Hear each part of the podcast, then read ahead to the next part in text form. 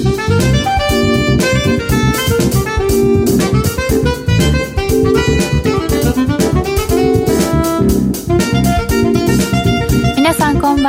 金曜日のこの時間は夜トレをお送りしてまいります。今日の担当は金内彩子です。本日のゲスト島利京さんです。よろしくお願いします。お願いします。えー、そしてスタジオに小杉団長。はいプライム小杉です。よろしくお願いします。はい坂宮ちゃん。はい坂宮です。よろしくお願いしまそしてズームで出演のーディー。ノーディーです。よろしくお願いしよろます。しくお願いいたします。えー、小杉団長ちょっと久しぶり。久しぶりですね。新年一発目ですね。あ、うんそうですね。本年もよろしくお願いします。と言ってるうちにでも1月ももう20日になりましてでもなんか1月12月からですか？本当にいろんなことがあったのでなんか早いというか遅いというかもう大変な騒ぎですよね。引き続き。でえーと足元で130円の12銭ぐらい。130円乗ってますね。どうどうですか？今日あまりうん本気でマーケット見てなかったんですね。ちょっといろいろ書かないといけないものとかあったんで。うん。お忙しかっうん。ただちょっとあの、気になったのは BOJ この間たはい、あのああいう結果でうん、上がりましたけど下がりましたね、はいそうです。えードル円なんですけど。あこれもうこの結果でこれだったら上がんないんじゃないかっていうふうなうんうん心理的には思いますよね。僕もそうなりました。あけれどもチャート見ると、あの上髭が長いこの冷やしになるんですけど、うん。あ冷やしだとそうですよね。これひチャートひっくり返すと首吊り線なんですよね、そうですね。えー円の方から見ると。うん。だから意外とここがそこでえっ、と円安に行く？いく？どうかな？どうかな？でも今日ぼーっといや真剣に見てるんですけどぼーっとしたらこんなに上がってあの今ダボスで黒田さんも吠えてますしええええ。えなんかえ金融緩和するんだ。ってそんなインフレにならないって言ってるんですって？なるほど。うん。あそっか黒田さんがなんか言ってるんだ。ええ。なるほどなるほど。これの上げってもしかしたら黒田さん見越して買ってるんですかね。おなるほどねということで。今夜も降らされるっていうことですかね。うん。もしかしたら。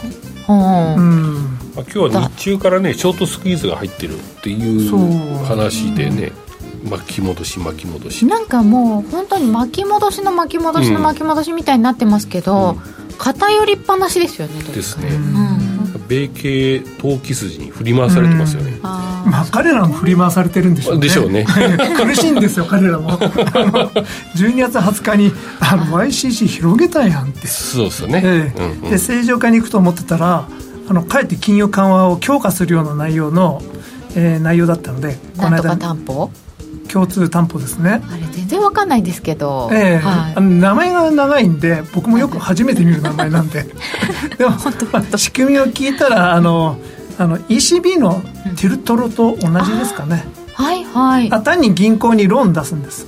とりあえずあの、銀行がやりやすいようにしてあげてるよっていう助けてるわけです助けまあ、あの例えば0%で10年貸すからうん0.5%の JGB 買ってねって。ああーそう。っていうことだと思うんですね、ああよくわかりました、うん。えいや日銀だけだとなんかちょっと形勢悪いんで。そうですね、えーこんなに君たちも。買っちゃって大丈夫って言われて。いやまあ大丈夫ですけどね。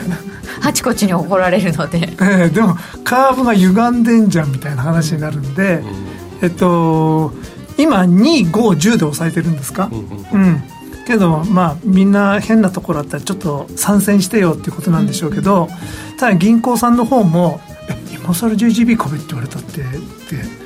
で新総裁になったら YCC なくなるかもしれないんでしょって。そうですよね。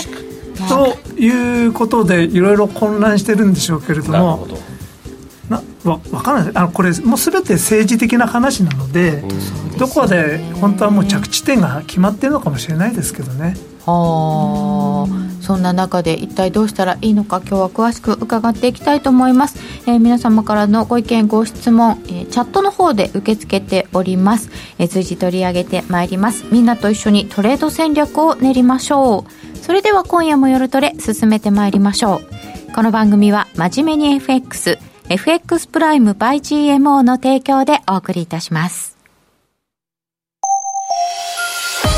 マネーに対する食わず嫌いありませんか？4U と学ぶ日本経済。お金に関する心配事は山積みだけどどうすればいいかわからない。そんなマネー初心者に向けた30分です。最近気になるあのニュースについて詳しく聞けたりクイズで楽しく経済について勉強します。4U のマネー事情も聞けちゃうかも。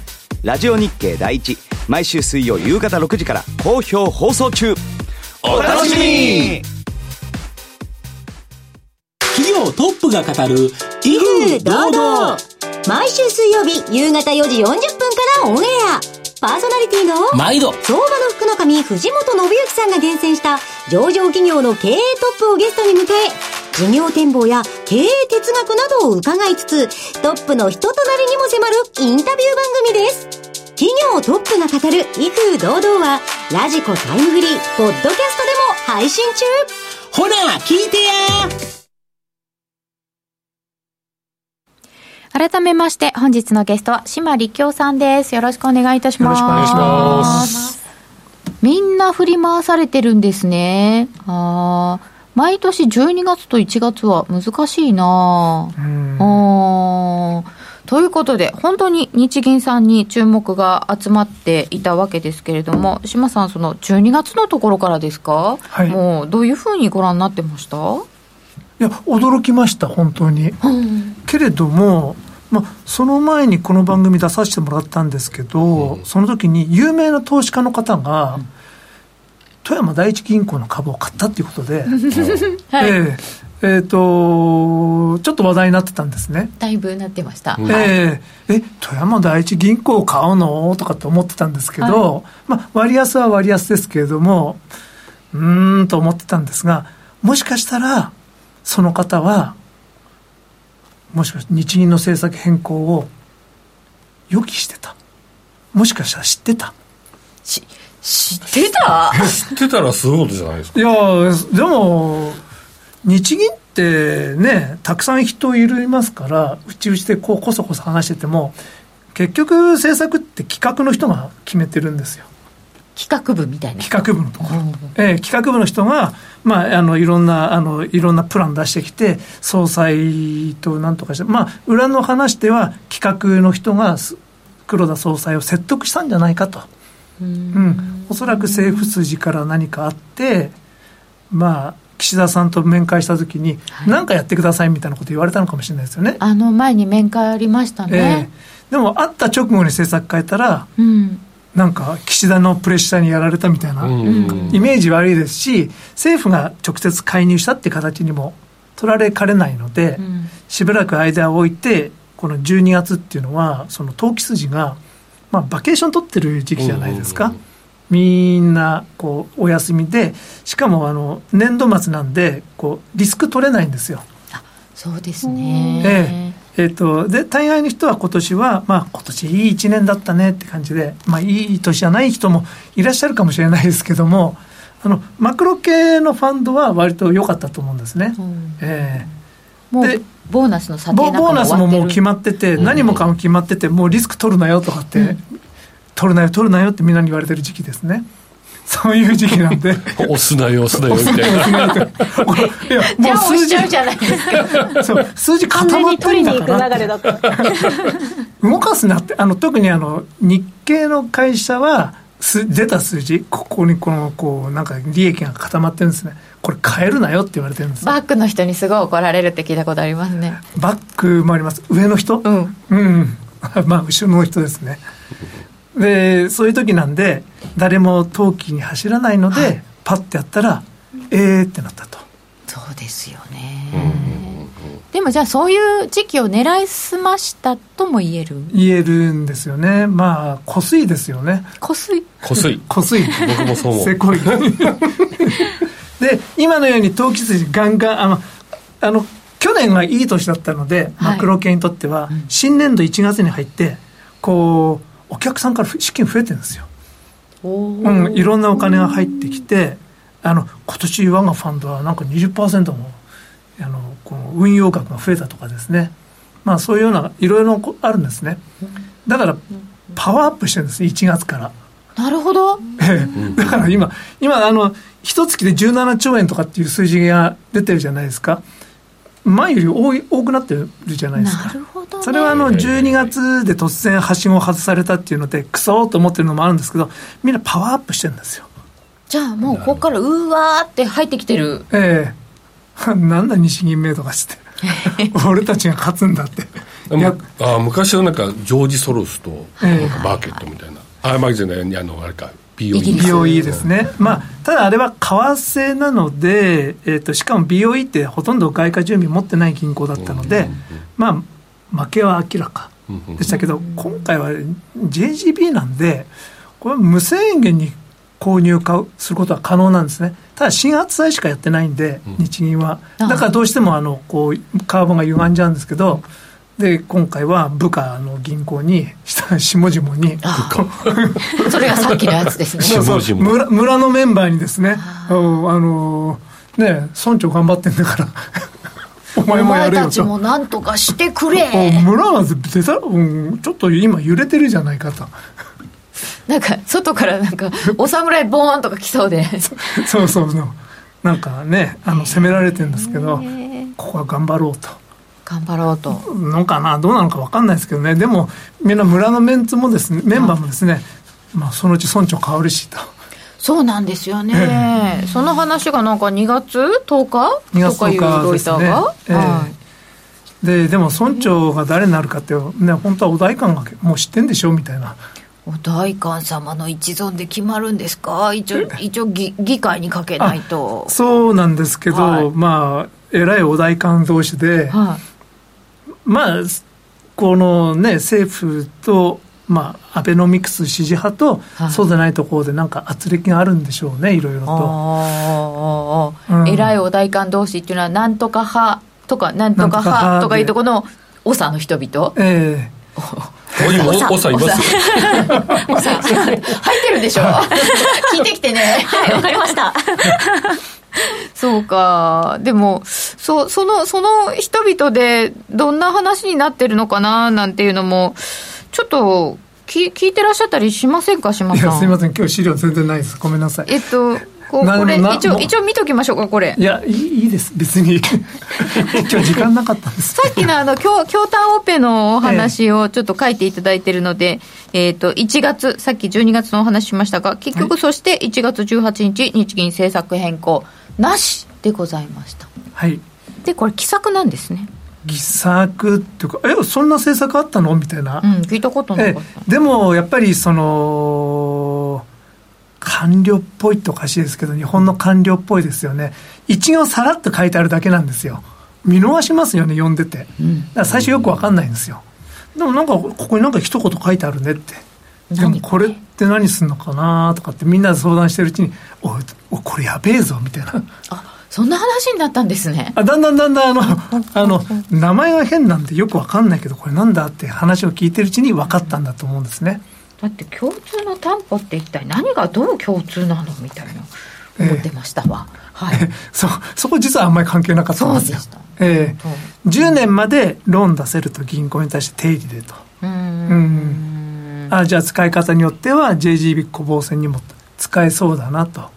ということで多分外人もなんでやらねえのかよっつってバーンってやったんですけども、うん、まあそれでなんかじわじわ来てたんだと思いますけれども途中でまああのそうは言ってもその結局は撤廃するんでしょっていうことで、はい、またドル円攻めに転じたんですが、で今じわじわ来てるというところなんですかね。うん。ということで結局行ってこいになってしまいました。壮大な行ってこい、うん、行ってこいの行ってこいのまたもう一回行ってこいやりそうな。4円近く上がって4円戻ってくるってね、うん、結構短時間でしたよね。まあアメリカの指標も悪かったとかあるんでしょうけど、うん。PPI がですね。あの CPI の下まで行っちゃいましたから。うん、まあインフレとりあえずもう OK じゃね？って。えーと、インフレの沈静化のお話も出ていますが、えーと、今ちょっとね動画の方の調子が悪そうでございまして皆さんラジコ起動してくださっていてありがとうございます。ありがとうございます。これは後で完全 YouTube 版を側なんアップいたしますそうなんですよね。多分ね YouTube の方で問題が起きているような感じがいたしますのでラジコの方でとりあえず音声お聞きくださいませ。ありがとうございます。あチャットは生きてんだ。うんそうですね、チャットは生きてますね。で音声も生きてって動画が多分。ちょっとずれてる、うん。うん。じゃあ今この音声を聞いてくださっているのはラジオとラジコにだからねここでねねラジコに移行してくだいさいって言ってるのは本当は意味がない。言っちゃうけど、うん。えーさて、えーそれがに日本の方で今さっきお話が出たのでちょっと次どうすんのよっていうのも伺いたいんですけどはい。2月の10日になんか出てくるとして、ええ。次の人事ってどうなるんですか？僕よりよくご存知なんじゃないです？いいえ。いやいやいいえ。いろんな偉い人にお話聞いてるあから総合的に一番知ってるのはアナウンサーの方っていうのはこはいのはいはいはい。業業界では常識です。本当ですか、ええ。えそうなのかな？どうなんだろうか。でもこう皆さんが言ってるような方ではい。決まれば、まあ、とりあえずそんなに動きはないんですか？A さん？A さんあります？え雨降ってくる人？あ雨宮さん。ちょっとじゃないですか。結局言ってる。言っちゃってんじゃんみたいな。ええ一番有力なのは雨宮さんとですか？言われてますかね。なんかなんか言いやすい人ですよね、ええ。雨宮さんと中曽さんはね。中曽さん、うん。まあ馴染みがありますので、う僕は雨宮さんが一番いいなと思ってるんですけどうん、アベノミクス作ってきた人なんで。そうですよね。だからそうじゃない方のあの白川さんの部下だった人を岸田さんは入れたいのかなっていう人もいましたよね。あれはでも当て馬なんじゃないですかね。おおなるほど。ええあの多分12月20日の前にその話が出たじゃないですか。だったかなと思うんですけどもそのなんかしなかったら雨宮じゃなくて山口だって、うんうんうんそういうプレッシャーかけるために、なんかいろんなところでこうそういうのを出したんじゃないですかね。ええ。なるほど。これって誰になるかでこうそれこそ海外勢とかの方的にあの分かるものなんですか？政策こう動くなドル円どっち買おうとか。雨宮さんだったらどれ上がるんじゃないです？えーその辺ちゃんと理解してるんですか？外人も。あそこはどれぐらい分かられてるんでしょう。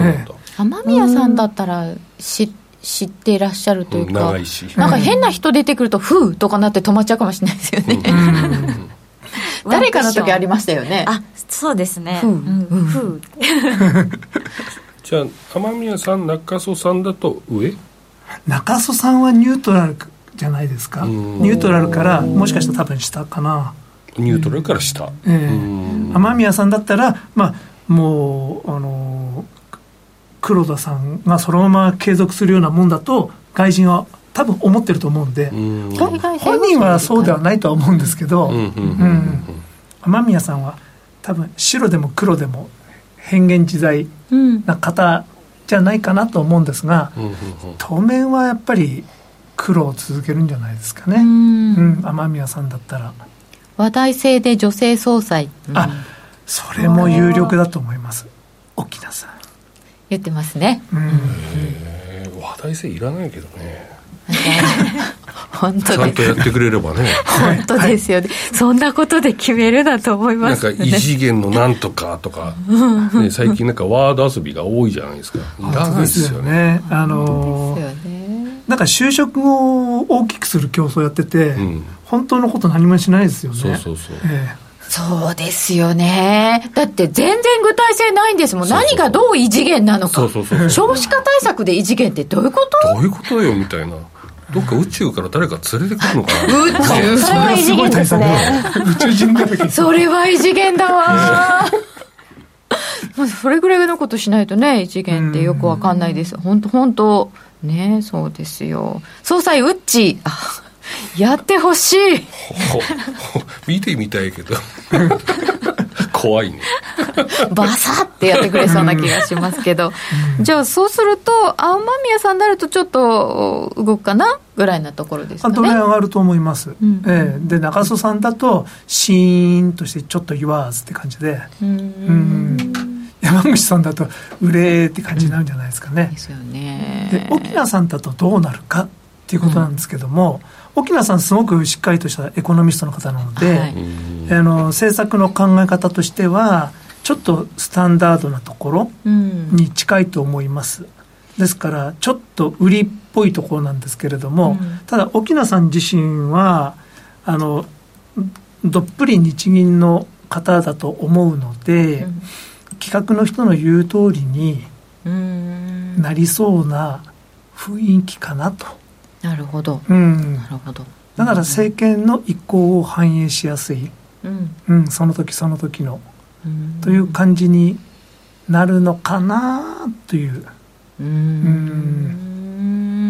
そうするとそれも政権側からするとなってほしい人材なのかもしれないですね、うん、そうだと思います。女性だっていうこともなんか割と、あの政権は好きですよね、えうんでしょうね、うん。えまあ、女性がそういう重要ポストのトップにつくっていうのは、うん。あの対外的イメージというのもありますけどでもやっぱり日本はそういう方向で、うん。うん、意図的にこうやっぱり女性をポンって上に持ってくる政策を取らないといけないと思うんですよね。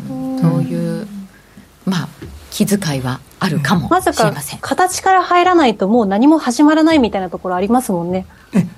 仮にそうだとしても。うん、海外でもやっぱりそうするんでアメリカとかも、あのね、バイデン政権意図的に女性が上に来てるじゃないですか、で僕も前勤めてたような会社もこう女性の方が上に来やすいんですね。でそうするとその競り合って負けた男たちはなんかいろいろ文句言うんですよ。クソあの野郎みたいなこと。をですねそれはやっぱりね競争ですからね。口が悪い口が悪い。ああごめんなさい。すいませんあのー実力では勝ってたけれどもまああのーこういう事情アファーマティブアクションやらないといけないからまあ僕は負けたんだみたいな言い方をするんですけれどもでもそうやっていくうちに、まあ、あの会社の中の雰囲気も変わってきますし世の中も変わってくるので、僕はあのそういう政策いいと思ってます。いいんじゃないかなと思います。そうかもしれませんね、ええ。日銀の総裁が決まったらこうというのをちょっと伺ってみましたが一方でドル円動くんだったらやっぱりアメリカの方が中心ですよねまだまだ。あまあそうですねでもうーん。あ今日本要因の方が大きくなってます？今は両方で、うん。あのアメリカがフェッドピボット、はい。うんえーピボットであのこう止まるところで今度は BOJ が BOJ ピボットなんで両方ピボットだからドル円売るのがやりやすいっていうロジックになってますね。そうですね。そうですね、えでもそれを考えるとアメリカが動いてくるのにその先は利下げとまで言われているのにこれ以上利上げしてくるだゼロ解除、うん。とかまではいけないっていう話もありますよね。一部そういうことを心配していらっしゃる方もいらっしゃるかもしれないですね。ええ。でも島さんは動くと思ってらっしゃいますね今の感じだと。いや YCC い。や僕は個人的には YCC 解除は難しいと思ってる、あ YCC の方が。うん。あ完全に解除すると、やっぱり JGB に売り圧力がかかるんででも、うん。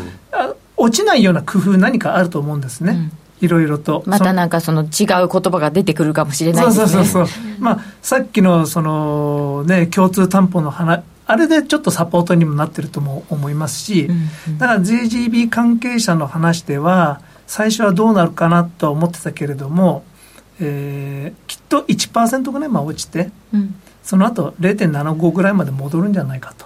うん。そういうところできっと着地するだろうと、うん。うん、でもしかしたらできればアメリカに利下げ局面に入ったらうん。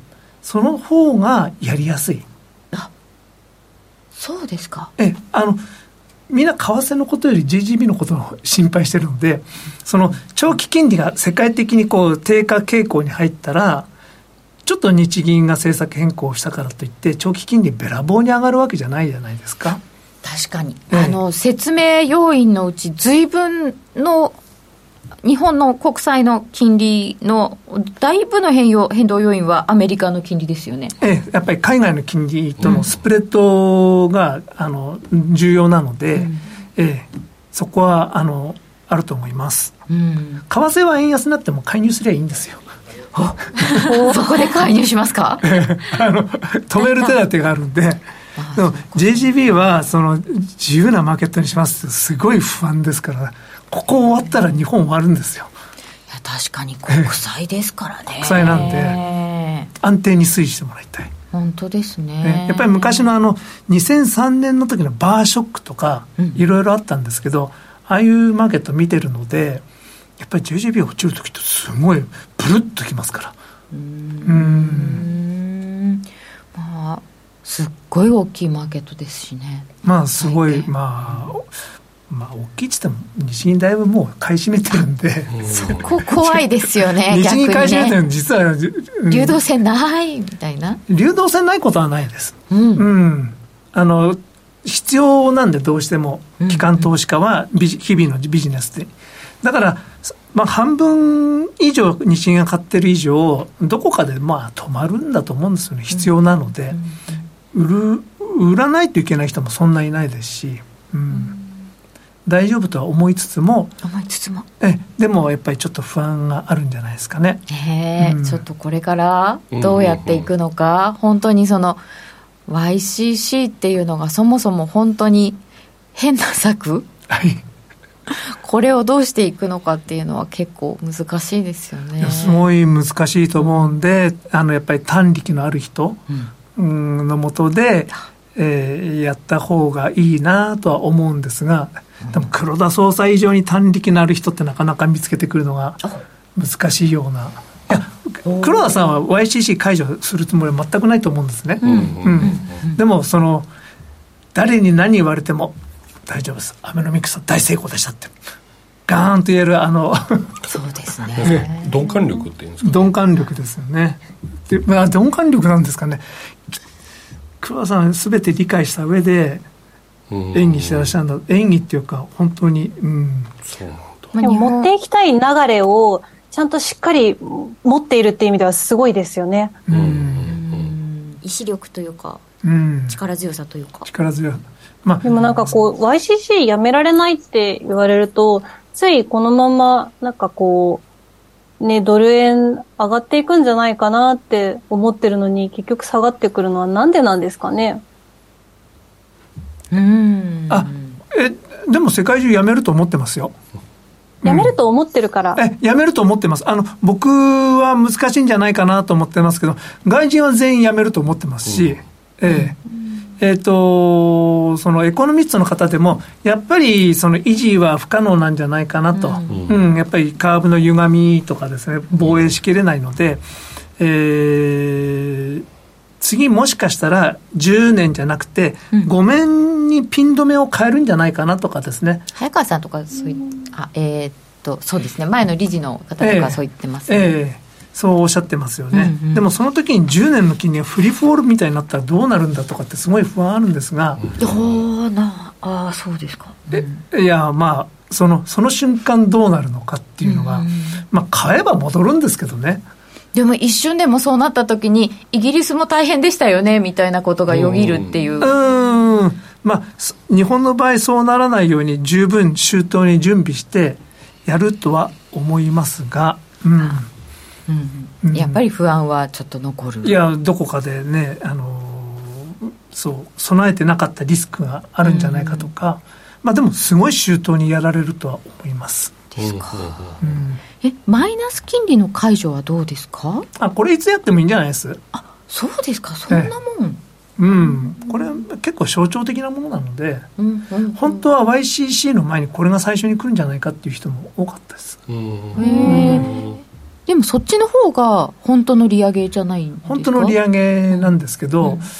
まあ、マイナス金利をゼロにして、うん、でも YCC そのままっていうことも、別に可能は可能なんで、うん、ちょっとカーブのカーブがちょっとですね、うん、まあスタートがマイナスじゃないのにゼロなのに、10年もゼロっていうのはおかしいだろうって、うん、そういうのはちょっとあるんですけど、その時に、まあ、でもそのままでもいいと思いますし、ちょっと上げるかもしれないですね、中心レート。象徴的に。象徴的に。えー、もしそうなったら、為替の影響ってどうなんですか？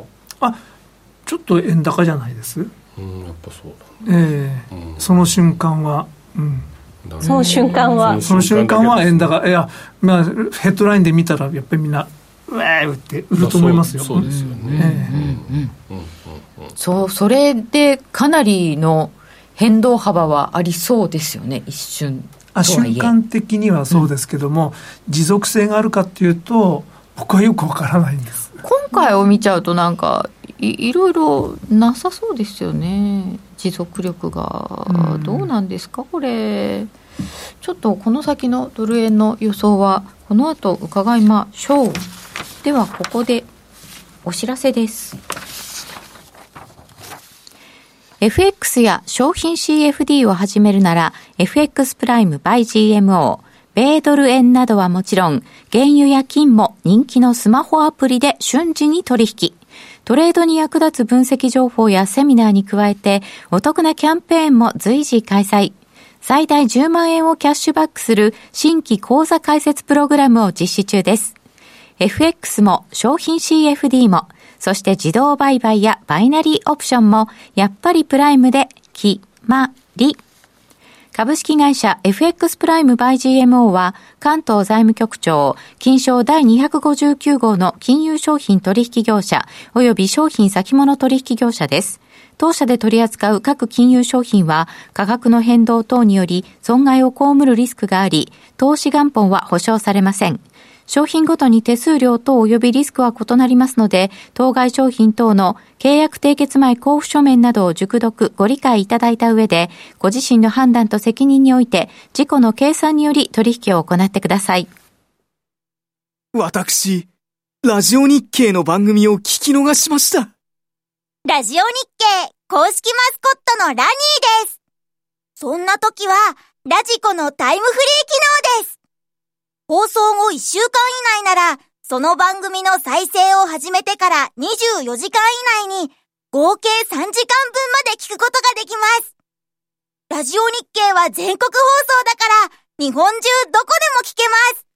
タイムフリー機能で好きな時間にラジオ日経を楽しめるんですね。スマホで、パソコンで、ラジコで聞こう。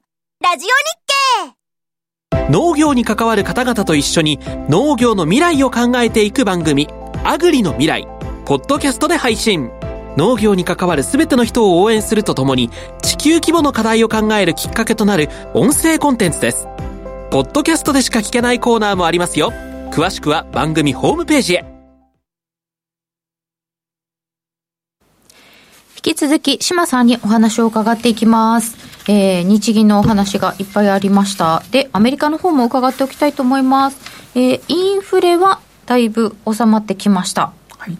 ということなんですけど、島さんからインフレ沈静化が見えてきたって、はてな2つもついてるんですけど、資料いただいたのが。あうん、でもあの、見えてきてるんだとは僕は思うんですけどね。ピークは打ったよ、うん、ピークはもちろん打ちましたし、はい、住宅ももうねあのむしろ下がってますし、うん、サプライチェーンも問題ないですしあとは賃金なんですけど、はい、賃金もちょっと低下してきたと。そうですね。あと12月分の雇用統計ですか？週あたり賃金はマイナスになってましたね。あそうですか、うんうん、あそこまで見てなかったです。私も昨日聞きました。あでもなんか、新規雇用、うん、あの失業保険申請者数、はい、すごい低い数字が出てきたりとか、そうそうそうそう、えー、まだちょっとなんか、人手不足なんじゃないんですか？は気になるような。人手不足だけど、うん、給料は上げなくなってきた。っていう雰囲気かなと思っております。で、みんなあの給料上がってるの見てるんで、途中で就職すると、もっと給料上がってったら嫌じゃないですか？だからみんなピークを見定めてたんですよ。待ってたんですね。ええ、待ってて、おそらくですね、あの、先週あ、この間の雇用統計の数字を見て僕の感想なんですけど、みんな、もう上がらないなと思ったらですね、下がるかもしれないとうん、うん、賃金が下がってきたらたりとか就職がなくなったりとかすると嫌なので今わっとこう労働市場に入ってきたところなんじゃないですかね。なんか気持ちよくわかりますね。そうですね。確かに。うん、確かに。労働参加率上がって、急に上がったんですよね。雇用統計の数字は22万3000だったんですけど、家計調査を見ると71万の雇用増だったんです。だから、労働参加率が上がって、なおかつ失業率が下がってと。すごい活況に見えるんですが、多分、賃金上げようと思ってる人が少なくなったので、うん、みんな駆け込み就職に入ってるすごいね。みんなよく見てるね、う ん、まだ上がると思ったら待ってますもんね。すごいですね、もうもう上がんないと思ったら自分を高値で。売り込みに行かないと。俺は高いところで自分を売る術がものすごい強いですねやっぱり。ねなんか日本にいてデフレ能だとこうねまだまだ大根下がるんじゃないかと思って買わないみたいな 脳みそになってるのでなんかちょっとそれすごいなと思いました、うん、やはり日本の雇用形態がすごく安定的なものなので、うん、えーと、今アルバイトのマーケットが非常にホットなんですよね、うん、もう大学生がやっぱりちゃんと給料時給を見てあの今やってたやつをやめて時給高かったからどこどこに移ったとか言ってるので、うんちゃんと目ざといですね、うん、確かに目ざといね、うん、アルバイトはそうなんですけど日本は正社員はなかなか上がらない、まあ、今度の春闘でどうなんですか？でそれを見定めてから日銀かって思ってたらこれだったんですけど。でも本当にその給料を上げて人を取らないとまずいと思ってるんだったらあの春闘待たずに給料上げりゃいいんですけどね。そうですよね。一つ二つはそういう企業ありましたね。えー、でも、うん、その春闘を待ってるってことは、うん、あの、本当上げたくないんだけど、周り上げたらしょうがないよな。で、景気のいい会社だけ、ユニクロとかサントリーとか、上げられる会社だけ、こう、ボーンと、あの、ね、えっ、ー、と、アドバルーンを打ち上げるんですけれども、うちは困るよみたいに思ってる会社も多いんじゃないかなと思うんですね。そうでしょうね。えー、そうだよな。でも上げていかないとですよね。給料。うん。うん、そうですね。世界と戦えないですよね。ええー。世界人材来ない すごい離れてるので。うん、ね。もうか買い負けしてるっていうかね。うん。ありますよね。本当誰も来てくれなくなっちゃう、うん、やっぱり自民党の中でもその安倍派の人たちとそうでない人たちに圧力があるのは、うん、やっぱりその地方は農業、うん、まあ、ちょっと限界に来てるので、はい。えー、やっぱり漁業もそうなんですけどその老人と海外からの人なんですよ。実際やってるのは。農村にいる方々がね。ええー、あのうちの田舎の農業じゃないや漁業もやっぱりインドネシアの方々に助けてもらってるんですよ。えそうなんですか？ええ。えー、そうなぜ誰やります？この漁業ああそういますそういう言い方です。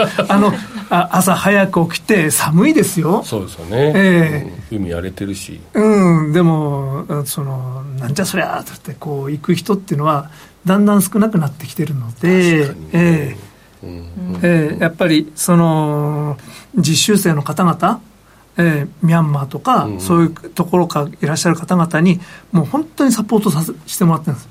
そうなんそうねやってもらってることばっかりですよね、えー、でもね実習生なんていう名前で。でもそうでも原油も高くなって、うん、灯油も買えなくなっと、うん、まああのそのね船出すのもあそうそうそうそう。燃料費ですし、あの飼料とかもすごい高くなってきてるし、はい、でその上人が来ないとなったら、うん、あの終わるので事実上働く人がいなくなって、うん、そういう圧力も多分あるんじゃないかなとそんな株だけ上がってればいいと思ってんじゃねえよみたいな、うん、うん、っていうところが来てるんじゃないですかね。うん、確かにねあそうそうそう。でもそうなんです。リストラも多かったりねそういう会社もね、うん、うん、ありました、じゃあそういう中ですけれども、えーと、もう一回戻りましてアメリカの方はえーと、人手不足も少しずつ落ち着くかなというところだとすると、えー、と次の FOMC が、まあ、もう25ベーシスでしょうねっていう予想になってますよね、はい、その次はどうなんですか？もう一回はあるんですか？意外とおしまいとか？うん。っていうところも近いのかなって僕は最近思うんですけれども、うん、うん、オーバーキルするとよくないので。でもアメリカ景気いいですけどあの今ゴールドマンとか IT 企業とか首切るぜってすごいリストラするよ。ええー、後払うん打ってるじゃないですか、うん、あれはでも騙されない方がいいんです。あそうなんですか？ええ。ー、首切りたいだけなんです。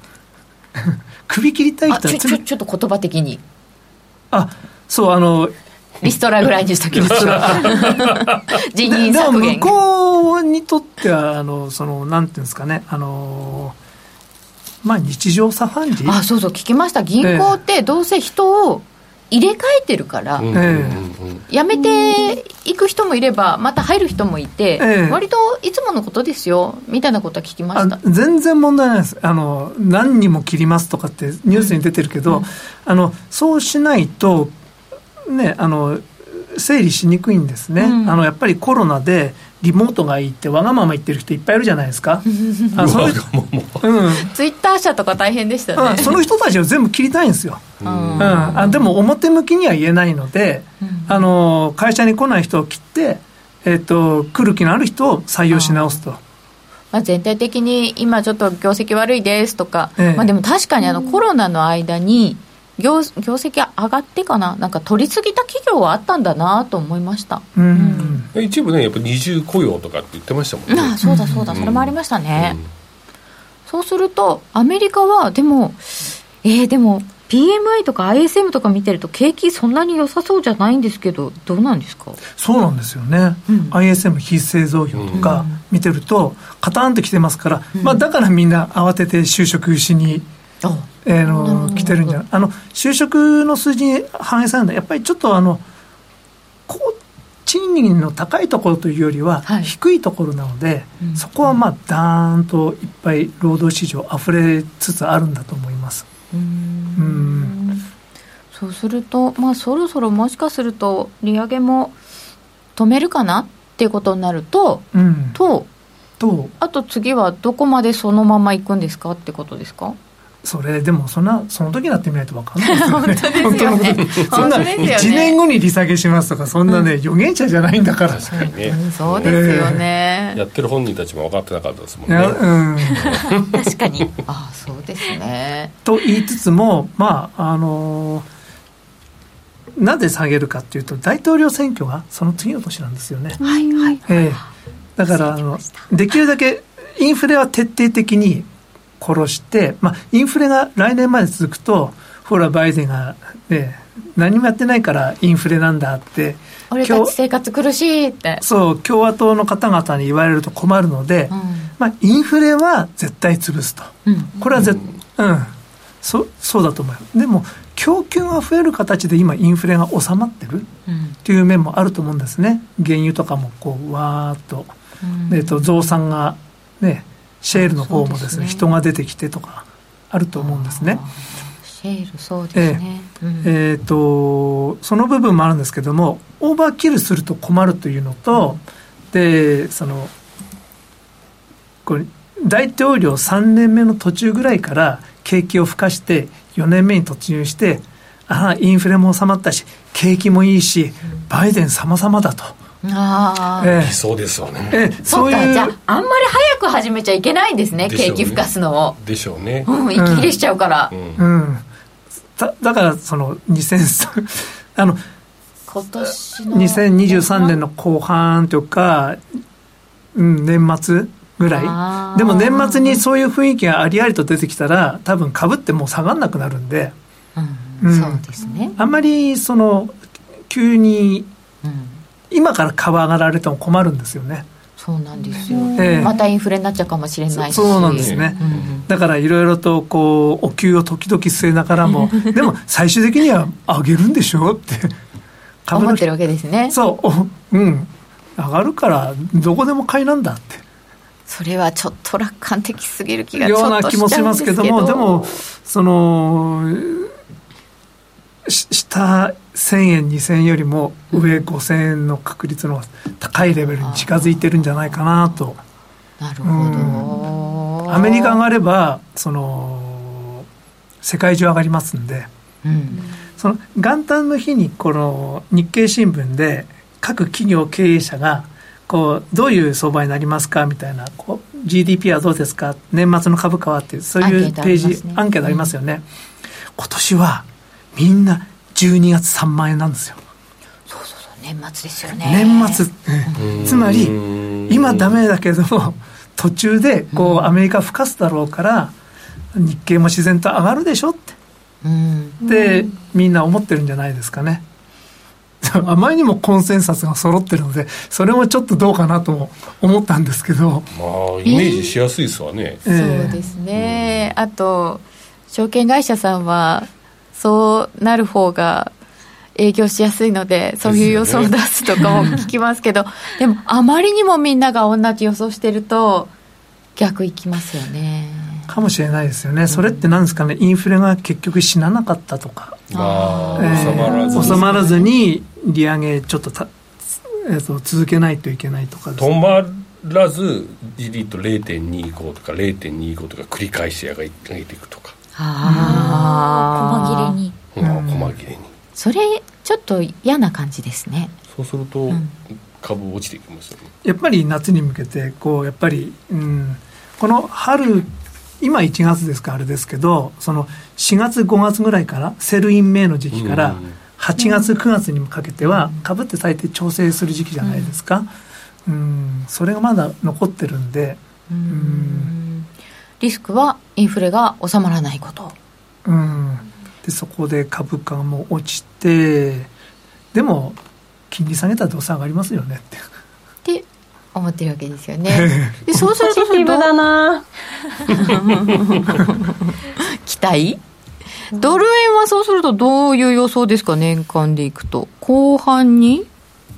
あの金利だけを見ると、はい後半におそらくアメリカの金利は下がるので、うん、そういう意味からすると、ドルがさ後半下がるんじゃないかって予想してる人は多いんですが、うん、まあ、ちょっとあの日本の日銀総裁がどうなるのか、そのその首相周辺の岸田派とか、旧宏池会と安倍派のこの戦いがどうなるのか、うん、そこが一番、安倍派と岸あのその旧宏池会系がどっちが上になるのか。政治マターですか。そこで一番決まるんじゃないかなって。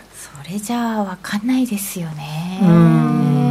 あとなんか選挙あるかどうか？みたいな話になってますもんね。ないですよ。ああの選挙しましょうっていうのはあの政争の反対派に対してのこうプレッシャーかけるだけなのでいろいろと急に何か言い出す人がいたら、うん、選挙しようかなみたいな雰囲気出すだけなんじゃないですかね。あと今増税の話も急に出てますし、はい、今あのその防衛費を上げるとか、本当は選挙1回しないとおかしいぐらいのイシューですよね。本当ですね、えー、うん、防衛費2倍に上げるんですってもうずっと1%だったのに。そうですよね、えー、非常に唐突でしたね。うん、うん僕はその背景、まあ、本当のところは全然わからないんですけどきっと えきっとアメリカさんから言われてるんだろうなとかなんかまあそういう想像をする人は多いですよね。多いですね、うん、でもそこでなぜ増税かっていうところですよね。そうそうそういうのも含めてなんか日銀総裁人事に向かって戦っちゃったりとかされるとなかなか、うん、でも増税がアメリカからの要請だったりとかすると結構これは厄介ですよね。厄介って。厄介。うん。それは飲まざるを得ないんで。うん、うん、あのやっぱり介入した時にお前がそんな政策やってるから円安になるんだよ介入1回だけなとかなんか、うん、そのアメリカから釘を刺されてるかもしれないので、えっ、ー、と、黒田さんが、まあ、いろいろおっしゃってるのもあるんですけれども、本当の裏のところでどうなってるのかっていうのはよくわかんない。うん、うん、もっと責任ある運営しろよって言われてるのかもしれないですね。そうですね。えー言われてるのかもしれないですよね。言われてる、何かね。うん、かもしれない。だから急に唐突に増税になってですね、うん財政赤字膨らます形だとまた円安になるんで、うん。そうするとそんな中でえっ、とドル円島さんはどれぐらいまで見てらっしゃいますか？レンジでいうと。いやその年末にかけてまあそう日銀で分かんないっつっちゃうとね。ええあのー毎年この時期予想しても全然外れるんですね。本当ええ難しいですよね12月、1月難しいっておっしゃられる方もいらっしゃいましたけど。もいらっしゃいましたね。ええやっぱりなんか2月、3月になると急にコロナが発生したりとかですね、あの 急にあの、プーチンが戦争を始めたりとかですね。確かにいろいろ重なってる気がします。ええあのやっぱり旧正月超えるとなんか起こるんですよ。ななな 旧正月超えると。やっぱりああそこは本当の正月なんですよね、きっと。今年はいいことが起こってほしいですよね。ええ。本当ですね。ですね。本当だ本当だ。うん。相場もその辺でなんかこう変わるのかもしれないですけど。うん。全く想像がつかないのが本当の正直な気持ちなんですけどもこのままの政策でいけば僕は今年125、145かなっていうふうにはずっと言ってるんですが、だからボトムに近いところ今は、うんそうですね、ええ。半値が僕ちょっとあのあんまりしうっかり計算してなかったんですけども126円の60銭がそこで151円の94円銭が上だとすると半値が127円の、うん。この30銭あたりに来るんですよね。ちょうど半分なんで、ドル円は半値が好きなのでもういいところまで来たのかな。125っていうのもすごく重要な数字なのででここドタバタするんですけどね。ドタバタ。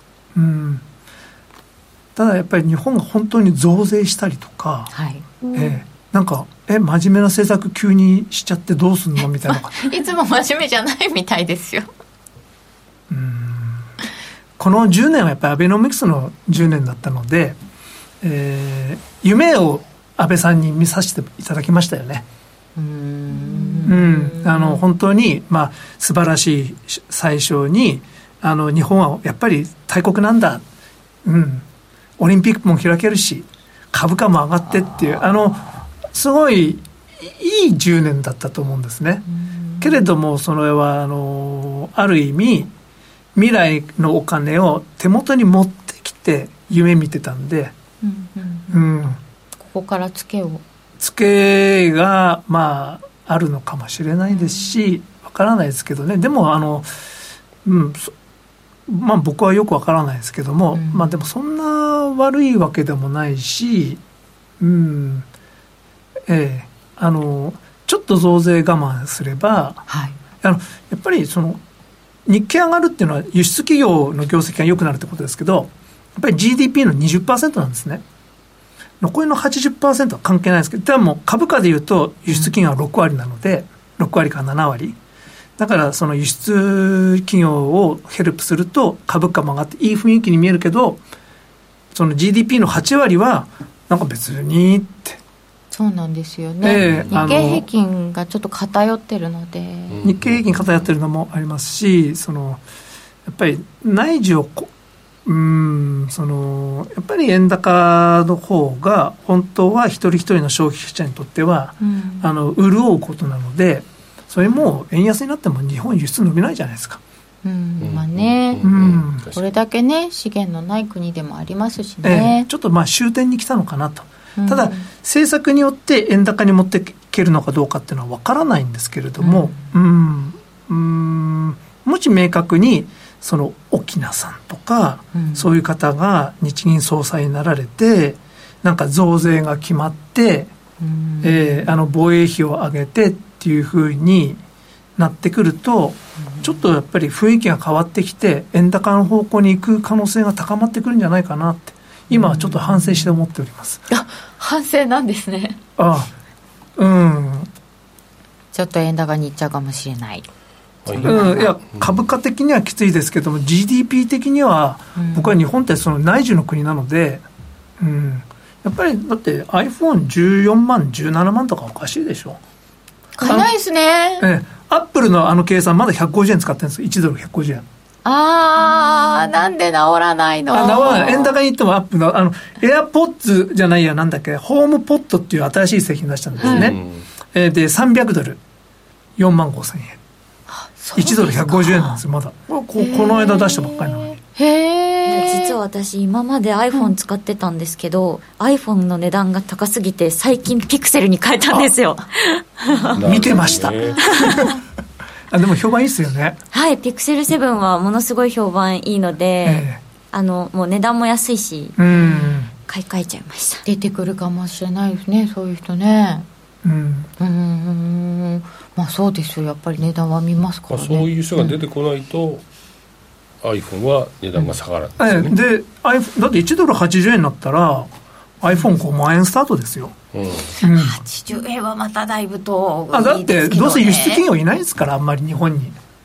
あので円高になった方が僕はその購買力が高まってだって原油の輸入も安く済むじゃないですか、そうですね。ええ。でそれだと不景気になるでしょうっていうマインドセットがありますよね。うんでもあの時は昔は円高で不景気になったっていうの部分はそれはありますけどうーん。円高すぎるのはね。リーマンショックで不景気だったんですよ。うん。あまあそこはそうですね。あの時は、まあそれは円安になれば景気も良くなりますけどもでも今は日本はそういう途上国との競争とかやめてですね。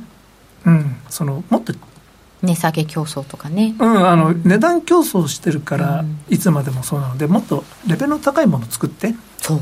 うん、うん。あるかなとかって思ってらっしゃるのかもしれないですけども あのあの日本には技術はあるので、うん、あのむし円安になると円安に甘えちゃったんですよみんな。あうん、あのあこれでほっとしたら潰れないしで ROE 経営とかって言われてでも GDP 変わんないでしょ？ROE が上がってるでしょ？賃金減らして企業業績良くして株価高めたけども、賃金減った分だけみんな貧困になってるんですよ、それだけじゃ GDP がダメ言ってですから。よねうん、そういういろんなことを考えていただかないとちょっと為替も難しいかもしれませんが。ちょっと難しいだってちょっとドル円以外だとなんかこう気にされているところ島さんありますか？やっぱりドルの長期トレンド終わったのかなっていう気もしております。えっとドル指数ってことですか？えドル指数とかですね、えっと、ユーロドル？うん。で、えっと、2008年がピークでしたね、1.6。ドル指数もユーロドルも同じなん、まあ、あの、同じようなもんなんですけどね。ね。ええで、ずーっとですね、アメリカはですね、すごく素晴らしい国で、欧州は全然ダメだっていう、新しい産業もないし、と。と言われて。言われてこうドルの上昇トレンドだったんですけれども、しかしここに来てダメなはずのユーユーロはなぜかあれ？上もがってるって、そうですよね。そうですね。うん。上がってます、隣で戦争してるにもかかわらず、ええ。それはやっぱり何か大きなトレンドが変わってあの欧州でもいい企業がいっぱい出てきてますよね。確かに。ええ。オランダの会社だとか、その例えば自動翻訳でも今 DeepL が一番いいですよね。ドイツの会社、はいはいはい。うん。なんかオープン AI がまた面白くなってきてますけどね。ああチャット翻訳 GPT ね。とか、うん、あれどうなんだろうなとか。でも本当に欧州が意外にこう指標も良くて、うん。あじゃあちょっとユーロどうなのかなっていうのもありますよね、大きな流れがどうなっていくのかドルそのものがどうなのかこの辺もちょっと気になるところでございます。えっ、と今日はなんか動画の方がくるくるいっちゃって、本当に申し訳ありませんでした。ただこちら側であれですよね、録画の方は撮ってるっていうことなんでね、この番組は真面目に FXFX プライム by GMO の提供でお送りいたしました。ありがとうございました。ありがとうございました。